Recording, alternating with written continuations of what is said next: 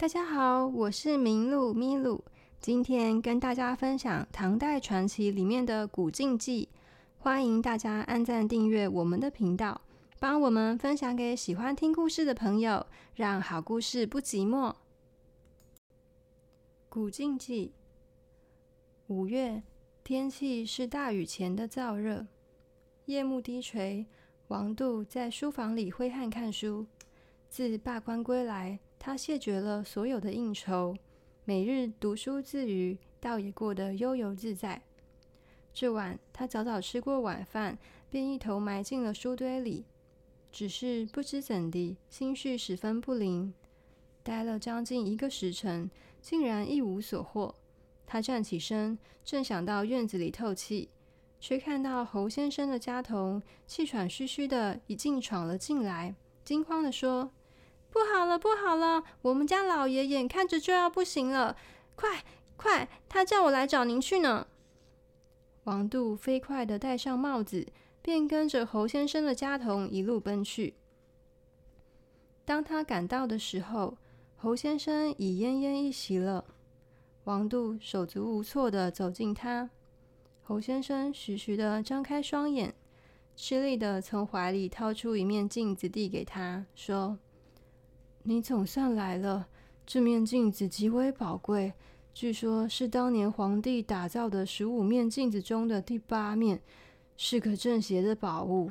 带在身边，一切的妖邪坏事都近不了身。如今我已经不行了，打算把它送给你，你好生保管着吧。王度受宠若惊的接过镜子。眼看着自己常以失礼侍奉的侯先生正逐渐接近死亡，不禁泪如雨下。过了两天，侯先生终于过世了，王度也伤心的带着宝镜离开了河东。六月，王度从河东回长安去，路经长乐坡，天色已晚，赶路不方便。便就近寄宿在朋友陈雄家里。当时正好陈雄家新近收留了一个婢女，长得既端庄又美丽，名字叫鹦鹉。王度住了一晚，第二天清早准备离开，继续上路。整理衣冠后，偶然拿出宝镜来照了一照，碰巧被鹦鹉远远的撞见。他突然双膝下跪，叩头不止，向王度苦苦哀求说。我再也不敢了。王度不知其中缘故，平白受此跪拜，便找陈雄打听究竟。陈雄也不知道缘故，只说约莫两个月以前，有一个陌生人带着这丫鬟从东边来，那时他病得不轻，这个陌生人唯恐他不堪旅途劳累，就把他留下来托我照顾，并说等他回来时再带他一起走。可是从那以后，这陌生人一直没有再来过。我也不知道这个丫鬟到底是个什么来路。王度猜测，怀疑鹦鹉是个妖怪，便拿着宝镜，趁他不注意时，对着他当头照了过去。鹦鹉猝不及防，惊慌失措地喊道：“饶命啊，饶命！我马上变回原形就是了。”王度收回了镜子，说。你先说明来历，然后再变回原形，我就饶你一命。鹦鹉流着泪说：“我本来是华山山神庙前那株大松树下的千年老狐狸，因为常在山中扰乱进山的人，所以山神大为震怒，下令抓我治死罪。我不得已，只好逃到河尾。那地方有个陈姓人家，主人看我孤身可怜，便收我做义女。”夫人正是待我犹如掌上明珠，我在那儿过了很快活的日子。义父看我年纪不小，于是把我嫁给同乡的一个年轻人。那人拘谨刻板，我一直和他处不来，觉得没趣极了，便找了个机会逃了出来。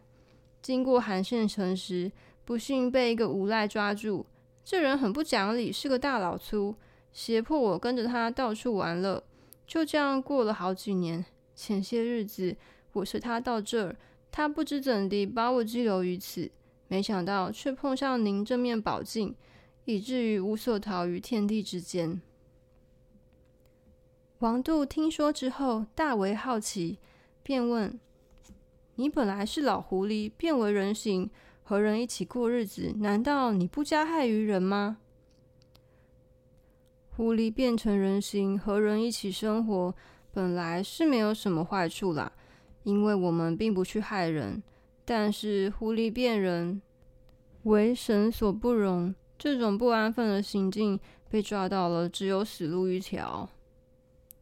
王度同情地问：“如果我愿意放你走，行吗？”鹦鹉又感激又伤感地说：“您这样好心的对待我，我实在非常感激。”可是，您那面天镜已经照到我身上，我怎么样也脱不过这场劫难了。只是我变作人形已久，实在不愿意看到自己的原形。希望您赶紧把镜子收到盒子里去，不要再继续照我，好让我在死前好好的大醉一场，我就心满意足了。王度机警的防备着说：“我把镜子收到盒子里。”你岂不是要趁机溜掉了吗？鹦鹉扑哧笑了出来，说：“您刚才不是还好意要让我走吗？怎么现在又紧张起来了？您把镜子收起来让我走，岂不是正好把好事做到底？但我刚才已经说过了，被您的宝镜照过后，注定是逃不了了。只希望让我多活几个时辰，以尽一生的欢乐便够了。”于是。王度马上收拾了宝镜，又特地为鹦鹉开了几桌酒席，把陈兄家里的人和邻里都请了来，一起参加宴会，快活一番。才一会儿功夫，鹦鹉已酩酊大醉，他整了整衣冠，趁兴跳起舞来，便一面唱着：“宝镜，宝镜，可怜要了我的命，自我变了人形，迄今跟了人家好几姓。”活着固然快乐，死了也不必哀伤，何必眷恋不去，留在这个地方？唱完，对着王度再三拜谢。众目睽睽之下，登时化作老狐狸而死，一座的人都大惊失色。隋炀帝大业八年四月一日，碰上日全食，王度当时正在京城做官，白天里闲着没事。躺在办公厅旁的小屋子里休息，只觉太阳逐渐由纱窗里隐退，一时之间，竟然天地都昏暗起来。他的属下进来告诉他，日食已经很厉害了。王度突然想起他的宝镜，在日食时，宝镜是不是独放异彩呢？他急忙穿好衣服，匆忙带着镜子走到室外去，打开盒子一看。镜子也暗淡无光，他心想：宝镜大概是配合着天地阴阳之妙制作的，要不然怎么太阳无光时镜子也昏昏暗暗的？私下叹怪不已，他就坐在院子里等着宝镜的变化。一会儿天慢慢亮起来，太阳又普照着大地，日食过了，镜子居然又明亮一如往昔。此后，王度发觉。只要是日月时，镜子都像是掩上了一层灰似的，毫无光彩。这年的中秋节，王度的朋友薛霞偶然得到一把铜铸的剑，长约四尺，剑柄上雕着龙凤盘符的形状，左边的花纹像火焰，右边则像水波，光彩夺目，一看就知道不是凡品。薛霞得到这把宝剑，心里很高兴。就带着拜访王度，并对王度说：“这把剑我试了好几次，只要每个月十五天气晴朗时，把它放到暗室里，它便自然发光，而且可以照得好几丈远。我知道您很喜欢稀奇古怪的东西，今晚正好是十五月明之夜，我们就来看看怎么样吧。”王度看到宝剑极为高兴，正好那晚也是天清地朗。他们躲到一个不透一点光线的密室里。王度把宝镜拿出来，放到旁边的椅子上。才一会儿功夫，镜子就发出闪闪的光芒，把整个房间照得好像白昼一样。铜剑在镜子里横着，一点光彩也没有。薛霞大为惊奇，说：“请您先把镜子收到盒子里，看看怎么样。”王度依言收起镜子。这下子铜剑才慢慢显出一些光彩，但是也不过一二尺长而已。薛霞见到这个情形，抚剑叹息说：“即使是天下神物，也有高下相符的道理呀。”从此之后，每逢月圆时候，王度便把镜子放在暗室里，光芒可以照至数丈之遥。可是，只要屋子里透进一点月光，那么镜子就失去了光彩。这难道是因为日月之光不是人间之物所能相比的吗？这年冬天，王度兼着作郎，奉诏撰修国史。当他写到北周时，想为苏绰写篇传记。王度家里正好有个七十岁的老仆叫鲍生，原本是苏绰的手下，曾念过不少史书，也能稍微写点文章。看到王度在写苏绰传，不觉悲从中来，无限感伤。王度问他为什么缘故，他说：“我本来是苏绰的手下，一向受他照顾，现在看到他的话应验了，想到我的老主人，不免感伤起来。现在你所持有的那个宝镜，是苏先生的一个河南朋友苗继子送给他的。苏先生一直很喜欢他，在他临死那年，常常觉得闷闷不乐。有一回。”他把苗继子找来，对他说：“我自己算一算，大概再活不了多久了。就是不知道这面镜子以后会落入什么人手里。现在我想卜卦，就请您在一旁看看吧。”便回头叫我把吉草给他，兀自卜将起来。卜完后，苏先生解说道：“我死后十几年，我家就会失掉这个镜子，下落不明。不过，凡是天地间的神物。”一动一静，多多少少都会有些征候。现今河洛之间，往往有宝器，正和我的卦照相符。也许这面镜子就会到那儿去吧。苗继子问道：“是不是还是被人拿去呢？”苏先生又把卦仔细的推敲一番。他说：“先到侯姓人家，后入王氏手里。王氏之后，就没法子知道了。”鲍生说着，又哭了起来。王度找到苏绰的后人，果然证实苏家以前确实有过这么一面镜子。苏绰死后，就不知道掉到什么地方去了。鲍生说的一点也不假，所以王度便在苏绰传后附载这件事，说明苏绰擅长占卜，居然能预知到未来的事。第二年正月一日一早。有个胡僧到王度家化缘，王度的弟弟王基觉得这个和尚神采不俗，于是邀请他到客厅里，为他准备了些吃的东西，便东拉西扯的和他聊了许久。这和尚突然问王基说：“您家里似乎有一面绝世宝镜，可不可以拿出来借我看一看？”王姬吓了一跳，就问。大师怎么知道我家有面宝镜？和尚解释说：“我曾经学过一些秘术，对宝器相当有了解。您家屋顶上经常有一道青光和太阳相接，一道红光和月亮相连，这就是宝镜之气。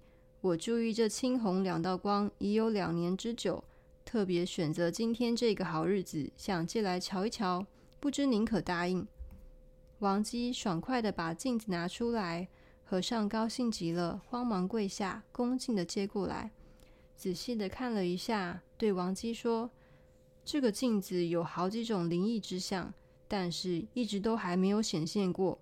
只要用金膏涂在上头，再用珠粉擦一擦，拿起来对着太阳照，那反射的光影可以透照墙壁。”接着又叹息着说。另有一种方法，可以照见人的五脏内腑，只可惜没有药物可以试一试。反正这镜子，只要用金烟去熏它，用浴水去洗它，再用金珠膏粉去擦拭它，就算是把它埋在泥土里，也不会使它晦暗不明，可以长保净光明亮。于是就留下金烟玉水，飘然远去。王基照着他说的方法去试验。果然每回必灵，从未失败过。只是这胡僧再也没有出现过。大业九年秋天，王度做芮城县令，县令办公厅前有一棵大枣树，树围好几丈，是株百年老树。过去凡是到芮城来做县令的，都得恭恭敬敬的来拜见，否则马上就会有灾祸降临。王度刚到，就有人劝他赶快去拜。王度深不以为然，他断然拒绝了，并说：“即使有妖怪，也是人助长他的气焰。类似这种没道理的拜拜，早就该铲除了。我是绝对不去的。”过去的老官吏们都曾深受其害，听王度这么说，吓了一跳，纷纷来要求王度无论如何一定得去拜一回。因为他们的苦苦哀求，王度不得已只好勉强去拜了一次。可是心里头总是不自在。树里如果有什么妖怪，理当把它除掉。一味的拜拜，只有助长他的气焰。于是他偷偷把宝镜挂在树上。当晚三更时分，只听到厅前一阵雷鸣。王度爬起来看个究竟，发现环绕着大树四周电光闪闪，雷雨交加，忽上忽下。到了天亮，看见一条大蛇全身受了好几处伤，死在树上，头是绿色的，头上还有白色的角，尾巴是红色的，还有紫色的身体，额头上还有个王字，看起来好不雄伟。妖怪已死，王度便把镜子收回，派人把蛇抬到县城门外，用火把它烧了。另外，又找人把树从中剖开，发现树心有个洞，越接近地面，洞便越大，而且有大蛇缠绕盘踞的痕迹。王度又下令把树烧了，从此妖怪终于绝迹了。这年冬天，王度又被调到河北去开粮仓，赈济灾民。原来当地正闹饥荒，老百姓因为饥饿抵抗力弱，疾疫遂大为流行。有一个王度手下的小官叫张龙居的，一家几十口人都染上疫病，情况十分危急。王度很同情，便带着宝镜到张家去，叫手下拿着宝镜对准其家人一个个照过去。每一个病人被镜子一照，都吓得跳起来，说。你怎么拿月亮来照我啊？冷得像冰块敷在身上一样，直透进内脏里。照完之后，高烧马上降下，到晚上病全都好了。王度心想：这倒好，宝镜的用处还真不小。既然对镜子没什么妨碍，又能救大家的命，何不多行些好事？于是带着宝镜到处去巡视生病的老百姓。夜里回家安寝时，宝镜居然在盒子里响了起来，声音清远嘹亮，久久才停。王度心里觉得诧异，不知到底为什么。第二天一早，属下匆忙跑来说：“我昨天晚上做梦，梦见一个龙头蛇身的人，戴着红帽子，穿着紫衣服，神色凝重地告诉我，我是那面宝镜的精灵，名叫紫珍，前些日子成就了你们一家的性命。”所以现在有事想请你帮忙，你替我向王先生赔个罪，就说老百姓有罪，老天特了降了这场疾疫来对他们略为惩罚。现在王先生拿我来救老百姓的病，无疑是让我逆天行事啊！其实再过个把个月，这些人的病都会慢慢好起来的，请王先生不要再为难我吧。王度想起昨夜镜子突然咯咯作响。又听到属下这番话，对宝镜的灵性惊怪不已，便不再拿它去救人。过了几个月后，果然如宝镜所言，百姓的病都逐渐好起来了。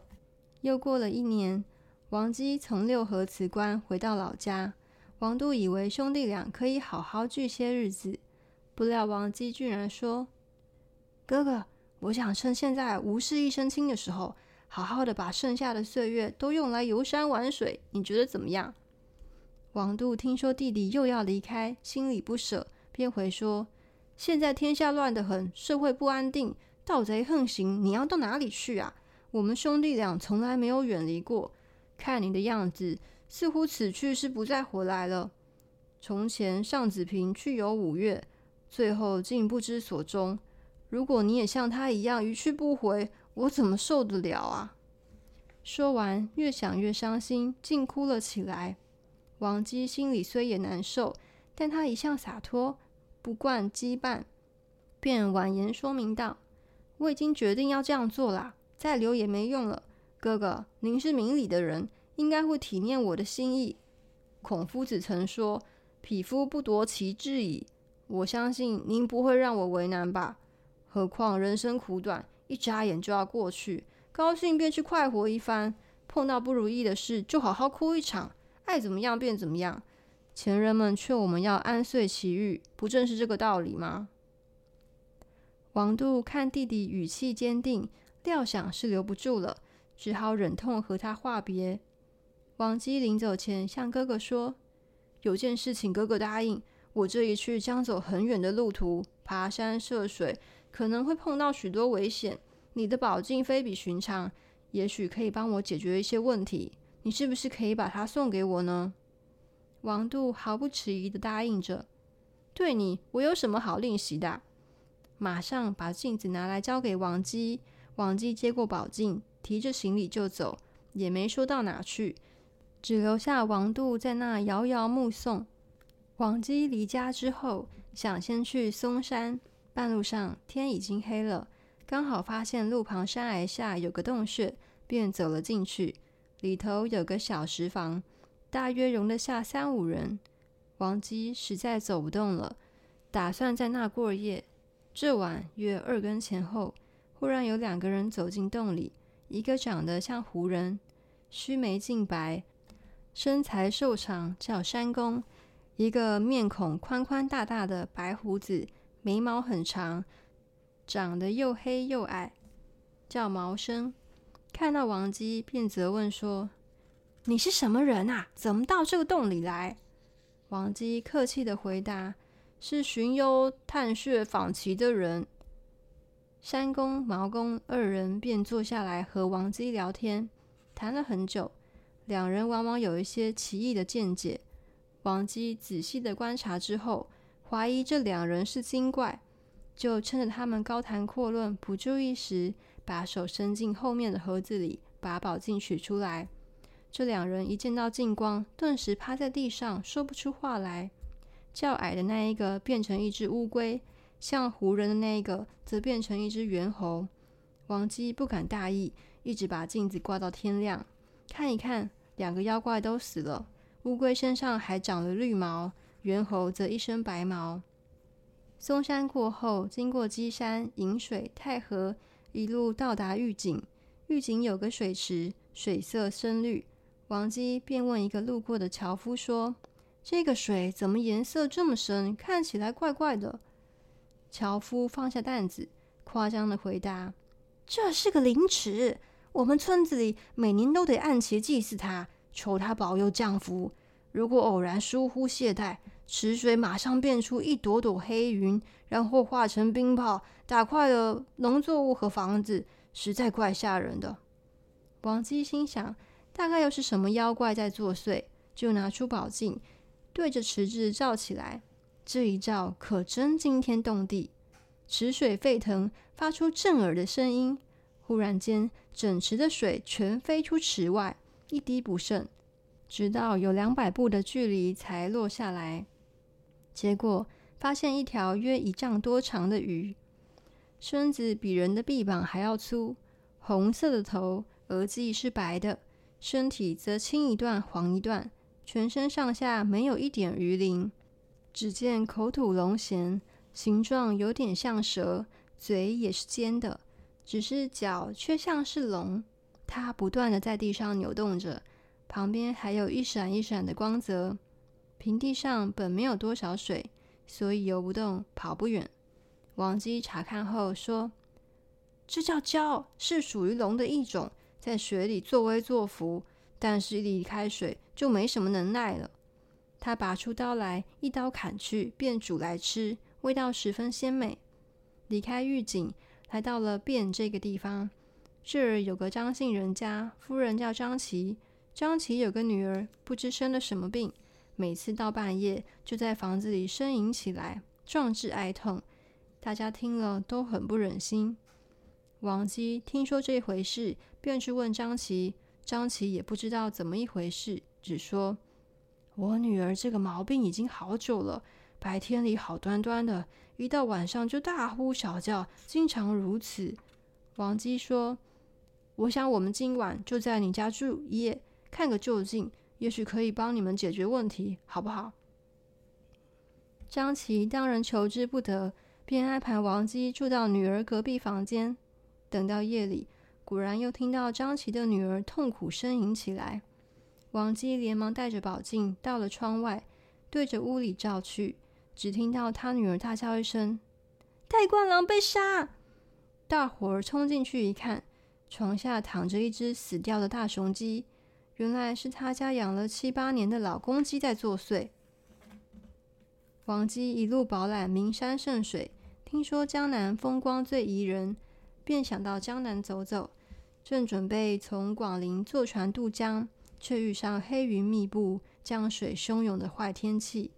船夫大惊失色，唯恐船只覆没，正踌躇间，王姬带着宝镜上船，说：“不要着急，我让你来试试看。”拿出镜子，便对江中照去，说也奇怪，经过这一照，江水目的变得清澈无比，风停雨散。连汹涌的波涛也平静下来，船夫大喜过望，连忙开船，很快的就到了对岸。过江之后，王姬便涉山上岭，这山十分艰险，极为难爬。王姬小心翼翼往前走，有时碰到大群的鸟围着人乱叫，有时碰到大熊蹲在路中，王姬便用镜子照它们。这些熊鸟一看到镜子，都吓得四处乱窜。过一阵子，他又坐船渡江。钱塘江刚好碰上涨潮，涛声怒吼，几百里外都可以清楚地听到。船夫害怕得不得了，说：“江水汹涌，依我看，现在是无法继续南渡了。如果不赶紧回头，恐怕我们都要葬身江底啦。”王姬已有一次经验，所以轻松的对船上的人说：“大家不用慌，看我的。”他又拿出宝镜来照，顷刻间波涛都平静下来，四周的江水忽然都向外涌走，约五十余步，船就这样一帆风顺的直走到南浦。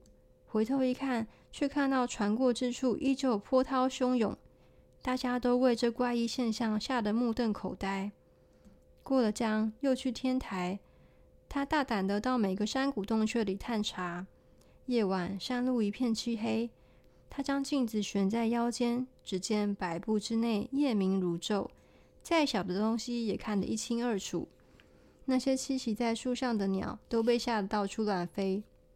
到了会稽时，遇见一件叫许藏的道士。